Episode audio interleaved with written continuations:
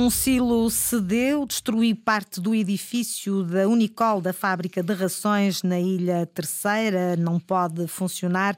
O presidente pede à lavoura da ilha para não fazer assambarcamento. Francisco Faria. Para a direção da Unicol foi uma tragédia. Um dos silos que armazena milho colapsou e destruiu grande parte da fábrica de rações instalada junto ao porto da Praia da Vitória. Podia ter havido vítimas, que seria ainda eh, muito pior. É? neste, neste momento estamos a, a proceder ao, a, ao levantamento de, dos danos materiais. Temos, eh, temos a noção que será de alguns milhões, será de alguns milhões de euros.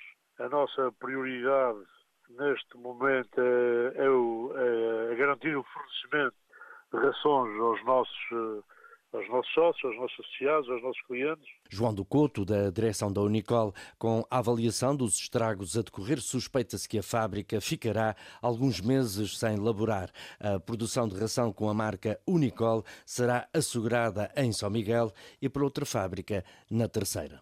Desde já temos assegurado a solidariedade quer da Terceira Rações, quer da Associação Agrícola de São Miguel, na pessoa de Jorge Rita, agradecer a prontidão que mostraram connosco neste momento difícil, que é mesmo momento difícil, mas que há que levantar a cabeça e temos aqui, temos aqui para resolver o problema e vamos resolver o problema. Eu tenho que pedir aqui à Lavoura que tenha, que tenha também aqui a consciência e a vontade de, neste momento, não assabarcar rações.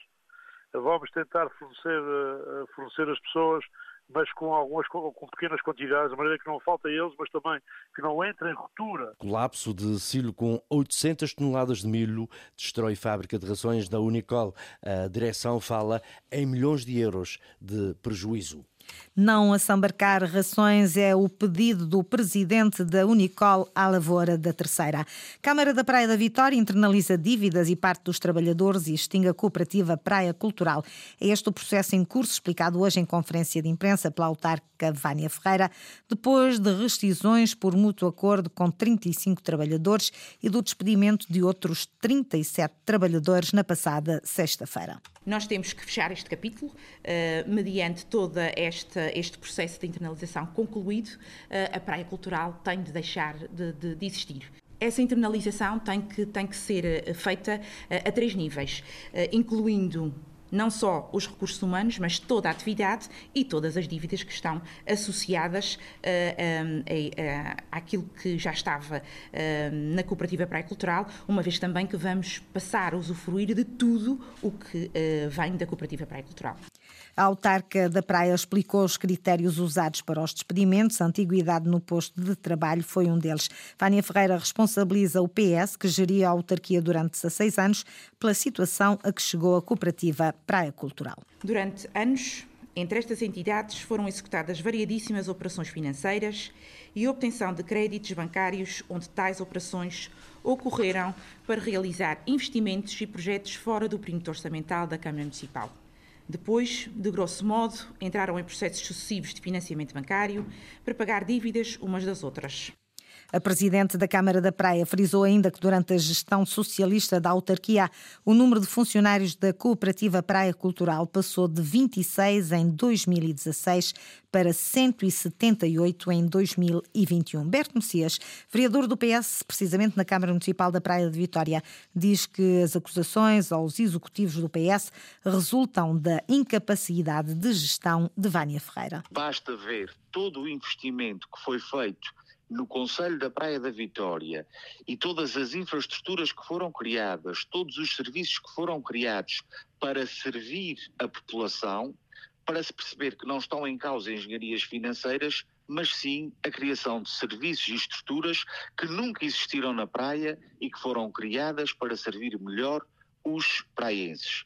A senhora Presidente não entende isso, prefere estar permanentemente a culpar o passado para disfarçar as incapacidades deste Executivo em definir um plano de futuro para o Conselho Berto Messias pede a demissão de Vânia Ferreira, afirma que o atual executivo não tem condições para continuar no ativo. A senhora Presidente eh, continua e avançou novamente com eh, o processo de despedimentos na Cooperativa Praia Cultural. Fê-lo sem que a situação financeira do município obrigasse a isso, eh, fê-lo à revelia eh, da reunião de Câmara e da Assembleia Municipal. Essa decisão não estava no seu manifesto eleitoral eh, e, portanto, aquilo que achamos é que a Sra. Presidente não tem condições de eh, continuar a exercer funções com esta agenda destrutiva uh, do Conselho da Praia da Vitória. A reação do Partido Socialista, também o Bloco de Esquerda, veio hoje a público sustentar que a decisão de despedimentos é uma responsabilidade exclusiva do atual Executivo e que, por mais difícil que seja a situação financeira da autarquia, é sempre possível, com a ajuda do FAM, do Fundo de Apoio Municipal, encontrar soluções a longo prazo para resolver os problemas criados pela sucessiva má gestão dos executivos camarários anteriores, diz o Bloco de Esquerda. O Bloco considera ainda que o despedimento de 37 trabalhadores é uma vergonha para o município. Está aprovado o projeto de prevenção do abandono escolar na Universidade dos Açores. Podem chegar à Academia Açoriana até 200 mil euros já este ano, intervindo de forma inovadora.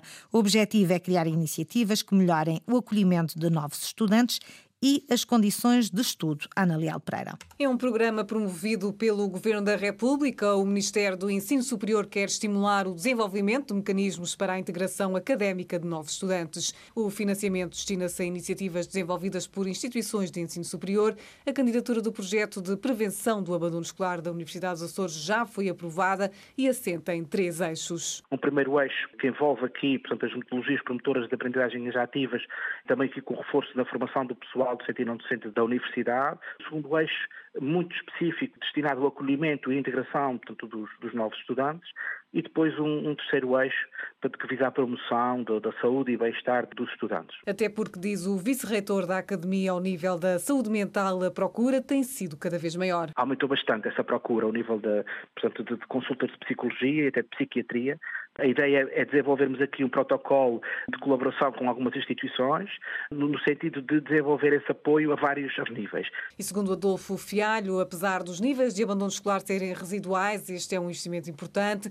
O montante máximo deste programa que pode chegar à Universidade dos Açores é de 200 mil euros. Tinha como teto máximo os 200 mil euros.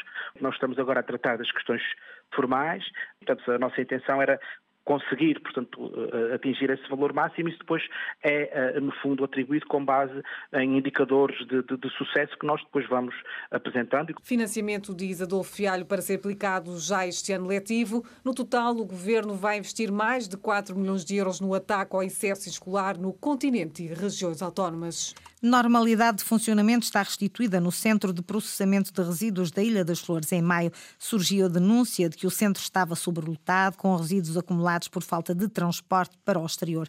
Parte desses resíduos foi exportada, o restante composto estava contaminado, infestado, foi enterrado. O centro vai já esta semana para obras de requalificação, revelou hoje Alonso Miguel numa visita às Flores Lília Almeida. Foi uma operação demorada, mas terminada com sucesso. O Centro de Processamento de Resíduos das Flores está finalmente livre das toneladas de lixo que foram sendo acumuladas por dificuldade de exportação devido aos condicionamentos do Porto das Lajes. A situação está resolvida. O primeiro passo desta operação consistiu em retirar todos os resíduos do interior do Centro de Processamento de Resíduos, que se traduziu eh, no transporte de 43 contentores de resíduos por via marítima, eh, dos quais 31 contentores de resíduos recicláveis expedidos diretamente para o continente e 12 contentores de refúgio e de outros materiais eh, para a Ilha Terceira com destino a Teramba.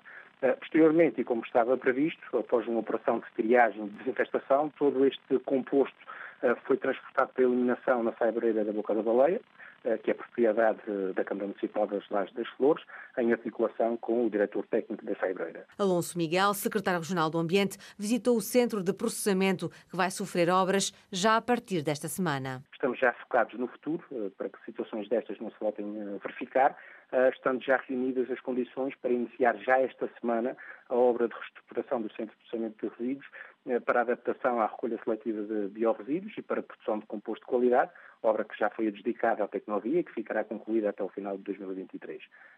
Uma intervenção conjuntamente com a recente aquisição de um biotriturador industrial e de uma máquina de rastros com pinça e balde, representa um investimento superior a um milhão de euros no Centro de Processamento de Resíduos das Flores por parte do Governo Regional. De olhos postos no futuro, Alonso Miguel diz que é preciso garantir regularidade no transporte de resíduos e continuar o trabalho de separação do lixo.